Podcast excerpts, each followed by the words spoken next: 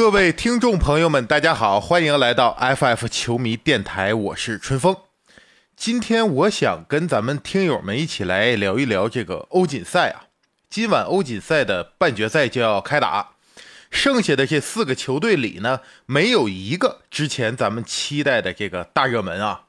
呃，人气最高、关注度最高的这三位，相继是被抬走了。这个事儿，我觉得还是值得聊一聊的。因为你如果走了一个呢，还可以说这是一个偶然性事件；但是这三个都走了，那就不能说完全是偶然了吧，对吧？当然，欧锦赛这个单败淘汰呢，就是一一场定胜负啊，它确实是更加充满这个不确定性。谁也不能保证我的发挥就永远稳定，咱们这个场场超神，并且球迷也常说嘛，欧洲无弱旅。现在看来呀，确实是这样，欧洲确实无弱旅。你就挑吧，你看哪个队都不是软柿子，都不好捏。但咱们今天呢，就来聊一聊，为什么赛前的这几位啊被寄予厚望的这个 NBA 巨星啊，以及他们这几支被寄予厚望的球队，相继被人抬走了呢？这就像是那个托尔斯泰说的啊，幸福的人都是相似的，不幸的人各有各的不幸。这三位确实是各有各的不幸，咱们来逐一分析分析啊。因为我也不确定呢，咱们节目的听友都看了这几几场比赛，尤其是有些比赛的时间可能也比较晚了，所以我也是带着大家稍微回顾一下这几位他是怎么失败的。咱们就按照这个退场顺序来吧。对吧？首先来分析分析第一个走的这个约老师，这场球可以说是最爆冷的，因为意大利这头呢，加里纳利不能打，对吧？意大利炮打不了。塞尔维亚这边人家阵容齐整，并且塞尔维亚呀一直以来都是被认定为夺冠的大热门。这个不光是咱们作为球迷这么判断啊，那博彩网站也说塞尔维亚打意大利要让十点五分嘛。就通过博彩网网站给的这个数据，就可以看出来，这个结果确实是出人意料。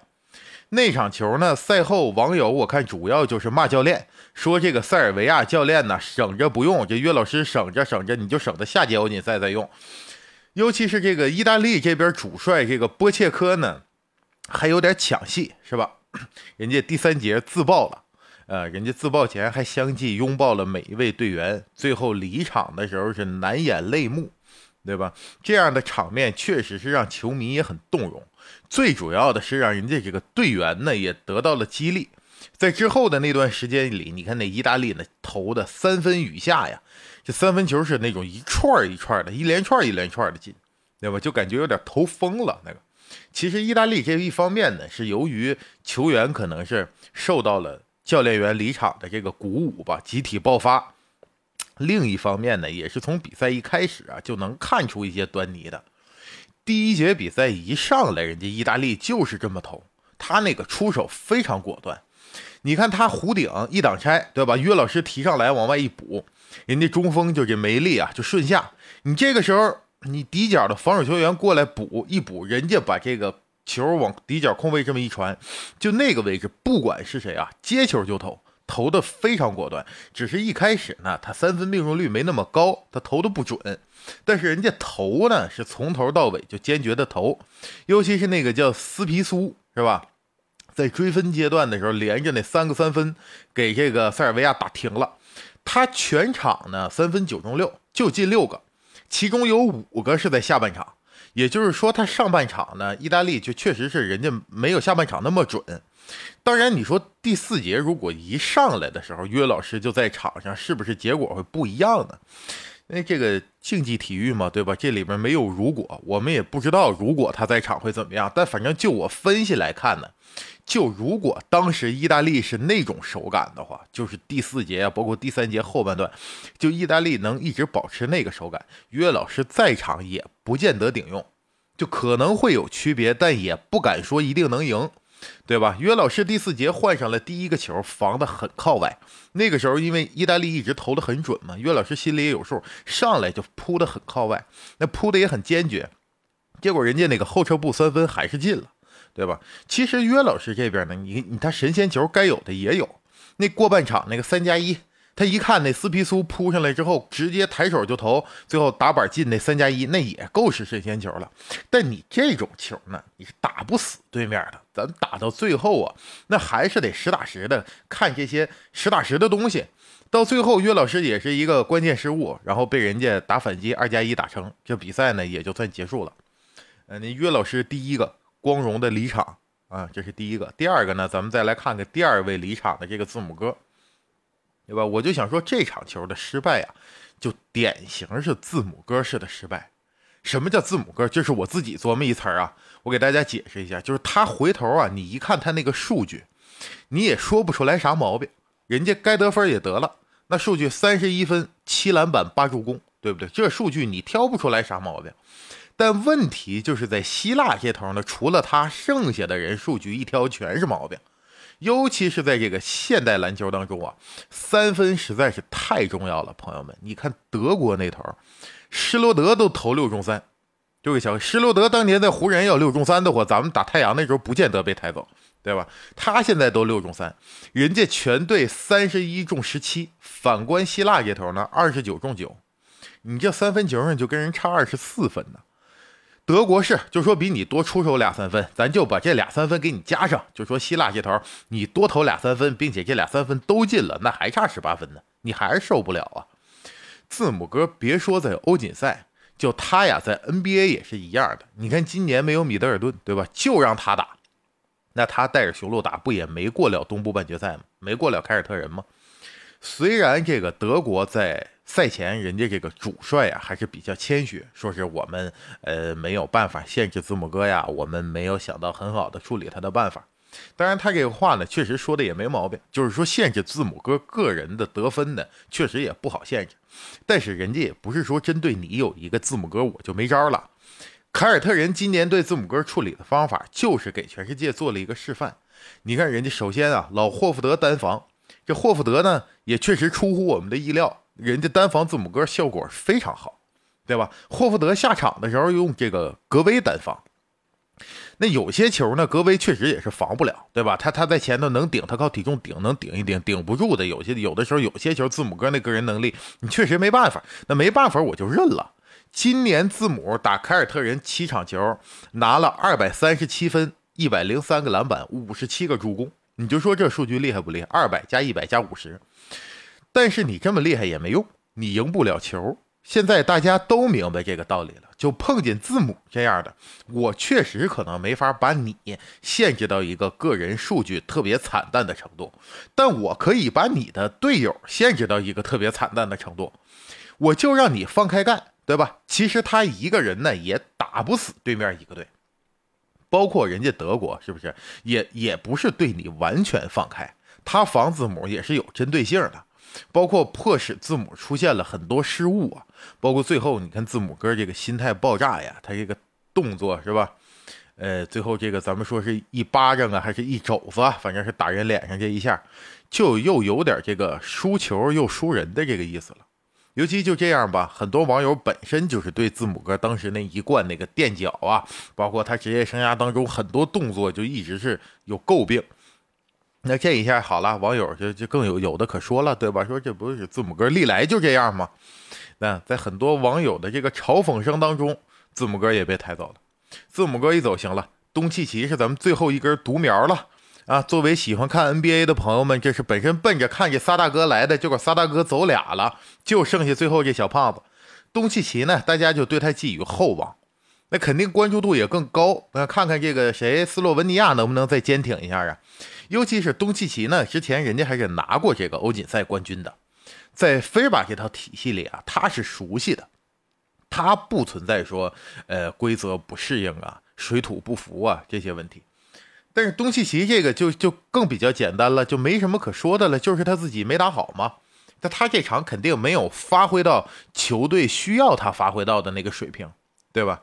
其实之前也有一场，那是打哪儿啊？打这个。努尔基奇那是波黑是吧？我记得是打打波黑那场，三分投了个八中零。那个时候主要原因呢，说是他累了，连续三天打了呃，连续四天四天打了三场球，场场呢靠东契奇作为核心，说东契奇太累了。这次输给波兰，他这个数据也不好看，对吧？甚至说是被抬走这哥仨呢，他是个人数据最不好看的。那这次也有一个原因，说是东契奇受伤了。但我在这儿就想说一点什么呢？在竞技体育当中啊，这个疲惫啊，包括伤病啊，这都是不可避免的因素，并且它是对所有队伍一视同仁的，对吧？你不能说人家波兰人就不累。你波兰人就没有受伤风险，对吧？他们就是钢筋铁骨，也不是的。你受伤啊，包括疲惫啊，这都是不可避免的。虽然说运动员这个伤病啊，是咱们大家都最不希望看到的一个一个现象，但它同时也是一个不可避免的因素，它是竞技体育中的一部分。这就导致了我们看现在走的这三个人呀。就得到了一个共同的结论，咱们非在这里边找一个共同点来说呢，就除了可能约老师那头啊，这个现象还不太明显，剩下这两边都凸显了，就是你一个球队如果过于依赖一个人的发挥，那他可能就是会出现这样那样的问题，对吧？就算没有这些伤病的因素，你一个运动员也不可能永远保持在同一种状态，他这个发挥总是有起起伏伏的。那当他起的时候，我们可以靠他带着这个球队直接就我们拿到一个好成绩。那他服的时候呢？那这个球队该何去何从呢？包括很多网友说东契奇也有一个词儿叫“持球大核”，是吧？我相信关注篮球朋友们在网上可能也经常会看到这个词，也是就近两年兴起的一个词。其实这个词啊，呃，描述就是说詹姆斯啊、哈登啊，包括东契奇啊，这都叫持球大核。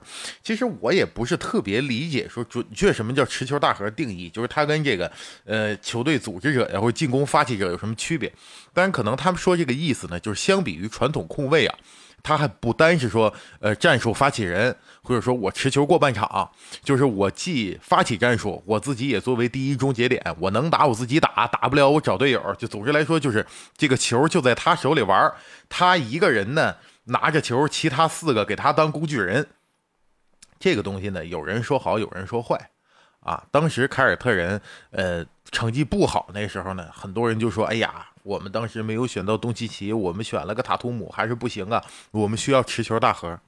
当到这个独行侠成绩不好的时候呢，就说这持球大核还是不行啊，这个打法伤害球队。我觉得这个呢，哪个说法更合理？这还得具体情况具体分析。这个问题咱们今天就不在这儿聊了。就是总而言之，言而总之，说到这儿，最受关注的人气最高的三位球星都黯然离场了。这个时候，网上就有几种声音了啊。第一种是说呢，说现在 NBA 啊，小球时代不鼓励对抗，对吧？其实水平已经不如欧洲了，所以现在 NBA 的球星来了，打这个欧锦赛也不顶用。首先，对这个说法呢，我先表达我的观点，我是不赞同的。呃，咱们看，包括剩下的这几支球队呢，其中大家认为更有夺冠机会的啊，包括德国呀、法国呀，这不也是一众 NBA 球员吗？对吧？这都是能摆出一套 NBA 阵容的，并且 NBA 这些球员来了，咱们看比赛，咱们就从比赛观感上来看，他们厉害还是厉害的。他们站在场上，明显他的个人能力还是要高出一截。再说到这两边呢，打法上区别呀，包括说这边欧洲这边，呃，鼓励对抗啊，呃，NBA 什么体毛犯规了，这些虽然说打法上有区别，但是没有网友形容的那么大的区别。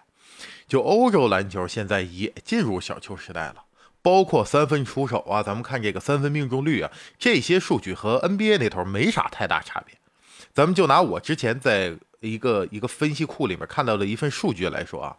通过对比这个 NBA 和欧洲篮球联赛的数据，我们只能说欧洲篮球现在在越来越接近 NBA，因为它这个数据的统计呢还是比较全面的，其中就这么几项说这两边呢是有明显区别的。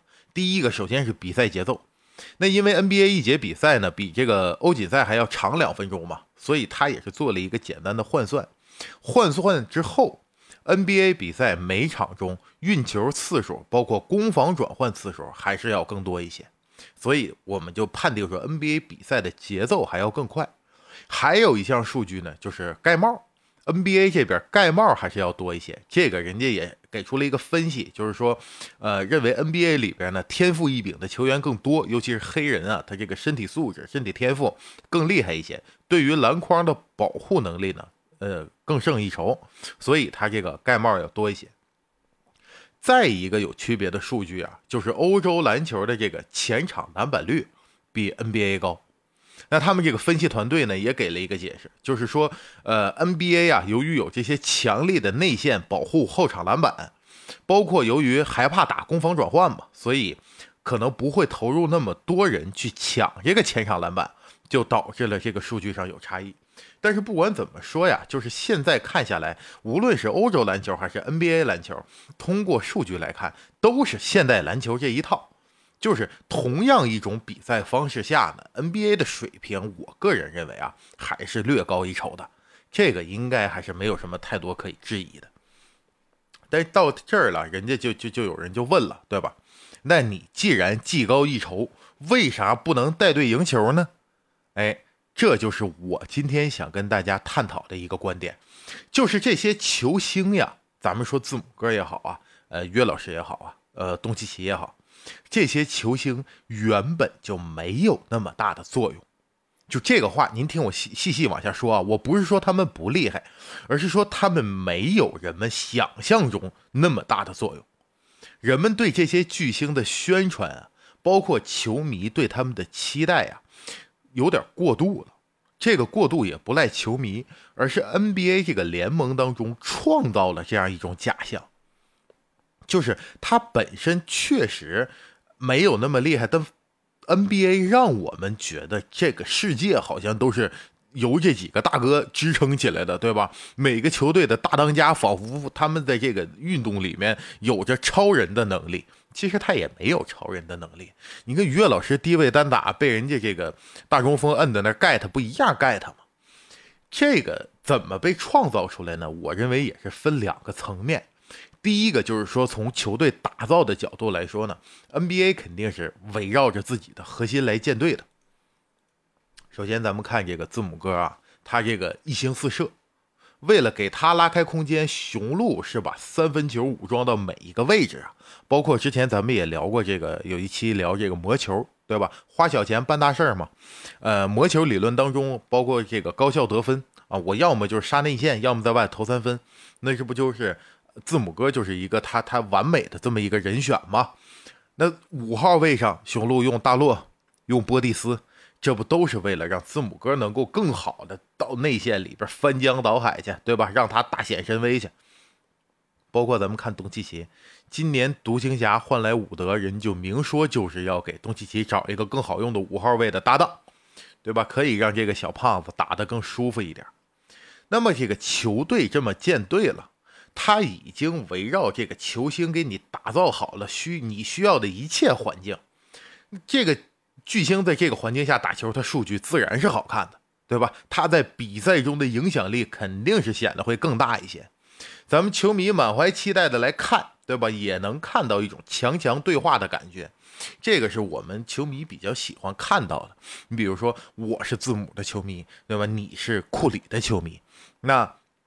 咱们到这头一看，呃，勇士的传切体系啊，整个这个这个复杂的战术，就是为了让库库里更好的出手，或者说利用库里的这种影响力，让别人像克莱呀，让什么来出手，叭叭投三分，对吧？你会看到，哎，库里好厉害，确实是啊，无论是他有球还是无球，他作用都好大。那这边我作为雄鹿球迷呢，我看的也爽。那我看字母在这个内线咣咣的干，你勇士这内线防不住他，呃，你要想过来一包夹一协防，球一分出去，雄鹿这头还能投三分，我觉得你看字母哥确实好厉害，那我看的也爽，这样两边咱们看的都舒服。但如果咱们想象一下，给他俩调个个，对吧？给雄鹿一个库里，然后现在给这个勇士一个字母哥，那可能看起来就完全不是这样了。那你说他不是他了吗？就是就。到那边去之后，字母哥就矮了；到这边来，库里就不准了。他还是他，但是因为环境改变了，所以他给你直观感受上带来的对比赛的那种影响力，它有变化了，对吧？这个说到这儿，大家都是能认可的，对吧？而我们作为球迷来讲，最最期待看到的就是这种强强对话啊，包括尤其像是你要是位置上再是能对上号，那就更好看了。你看那个时候，比如说。杜兰特打小卡吧，上来之后呢，小卡直接就去自己主动防杜兰特，那杜兰特呢，要么干拔一个，或者是翻身跳投一个呀，进了，那一下感觉那个当时都能截出好多图来，赛后都可以用作这个经典镜头，对吧？这种强强对话是最有话题度，也是最有关注度的。而 NBA 这个联盟呢，也是抓住了这一点，他可劲儿宣传。嗯，咱们看这个比赛开始前啊，两个大海报。对吧？两队的球星往那一摆，咱们就说洛杉矶德比吧。一说洛杉矶德比，湖人打快船，湖人这头两个头像，一个老詹，一个浓眉；快船那边两个头像，一个小卡，一个泡椒。咱们从来没见过说洛杉矶德比，呃，一开打两边两张大合影，三十多人，咱们把这连甚至连教练员都带上，咱们全摆到这儿。这是我这两个队，没有，对吧？那三十多人大合影往那一摆，我都找不着小卡在哪儿，老詹在哪儿。对吧？那肯定不行，因为你这没有重点了吗？我宣传，我要流量，我肯定我我得说点什么大家关注的事儿。作为球星来讲，虽然他们被捧到那个位置了，但是咱们真正看球的朋友们啊，或者说真正的球迷，大家都懂这个道理，就是你红花也得绿叶配呀。我一上来就说球星没那么厉害是什么意思？就是他再厉害的球员，咱们现在就公认历史上最伟大的球员，球员就说乔丹吧。对吧？他也不能一打五，是不是？他不能说我厉害，我公牛，我不需要上五个人，我就一个人就够，我一个人上去就赢了，赢不了。篮球作为一个团队运动，咱们就说他可能是在团队运动当中。个人能力对比赛影响算是比较大的一种运动了。当然，可能我平时看这个橄榄球也好，或者说足球也好看的可能也不多啊。但反正跟朋友们聊天呢，大家是比较认可，说篮球呢确实是一个球星对比赛的影响力在团队体育当中算是大的了。但是就算大，他也不能一打五，是不是？但是在 NBA 就不一样了，就有些球员呀，他自知我不是那个能带来流量的。那我就甘当绿叶，啊，我不管咱们你说叫角色球员也好啊，还是叫我争冠拼图也罢，反正我就是能摆正自己的位置，啊，赢了我肯定也出力了，对了对吧？输了肯定其实我也有犯错的时候，但是我赛后就能隐身啊，赢了，嗯，大哥你厉害，对吧？你带领我们走向胜利，输了那大哥你站出来背锅，啊，所以说在 NBA 当中呢。就是有些球员，他也懂这个道理。你这样一来呢，就显得好像这个比赛就是大哥一个人打的，就好好好像这里没我们，反正赢了也是他的事儿，输了也是他的事儿啊。那同样作为球星也是一样，你当家球星在 NBA 当中承担的压力肯定是不一样的。那咱们也说他享受了比赛给他带来的荣耀，那你也得给背负他给你带来的骂声嘛，这个也是合情合理。而现在就是塞尔维亚，呃，包括希腊、斯洛文尼亚相继一出局。你看，我我们一翻这个新闻去介绍这件事儿的时候，咱们怎么说呢？就说是，呃，塞尔维亚一出局，咱们说岳老师空砍多少多少分。嗯，一说希腊出局了，哎呀，字母哥恶犯惨遭驱逐。东契奇这个一出局了，这个斯洛文尼亚一出局，说东契奇数据惨淡。你看这样去描述这件事儿的时候，其实包括咱们网友在讨论这件事儿的时候，就是哎呀，东契奇今天没打好，然后斯洛文尼亚被人抬走了。其实这个已经就是 NBA 式的看球思维了。那我们咋不说希腊今天全队三分命中率惨淡，对吧？我们的这个全队三分跟人德国比差二十四分，所以希腊出局了。咱们不这么聊，对吧？咱们说一上来希腊惨遭淘汰，字母哥两次犯规被人驱逐离场，这个没没办法，因为。这个就是现在呢，流量时代，流量为王嘛，是不是？你无论是联盟也好啊，球队也好，还是媒体人啊，你都得吃饭，你都得要这个流量来生活，这个是这是没有办法的。这些球星确实在某种程度上啊，被放大了他们的作用，也是这个时代下没有办法的事儿。当然，这也不全然是坏事儿啊。在联盟这样的宣传下呢，它确实是给篮球赋予了更多的色彩。对吧？呃，他有更多的江湖故事，有更多的恩怨情仇，也有更多的故事性、话题度。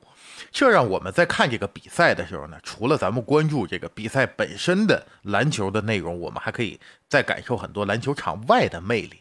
这也吸引了更多的人。我相信有很多球迷啊，他可能就是谁谁谁的粉丝，或者说我是哪个哪个队的粉丝，其他队的比赛我也不看，那其他人的比赛我不看。再或者说，可能我我平时生活工作比较忙碌，我也不愿意花更多的时间去研究你谁打了什么战术啊，现在怎么防守体系啊，那是哪个是联防了又人盯人了，他不愿意管这些。我就是看我喜欢的那个球员在那儿表演。但无论因为什么呢，他只要来看了，对于这项运动来讲，它都起到了推广作用嘛。咱们的同好的朋友们就更多了，有更多喜爱篮球的人，我们可以在一起聊一聊，一起来探讨一下，这对这项运动的发展肯定都是有帮助的。所以呢，在节目的最后，我就想问问咱们的听友朋友们啊。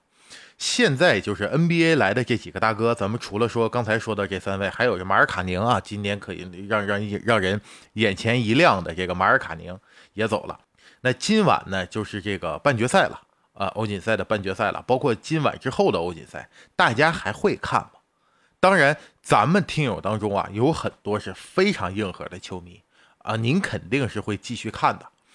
嗯，但我相信可能有很多不那么硬核的球迷，或者说不太关注欧洲篮球的球迷，就不一定看了。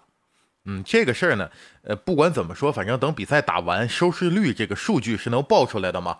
到时候咱们看看这个这三位 NBA 的巨星相继退场之后，欧锦赛的收视率大概是一个什么样的变化，我们也可以在其中呢窥见一丝端倪。那今天。跟朋友们聊了这么多，就是咱们把欧锦赛的事儿呢，也是做了一点小总结。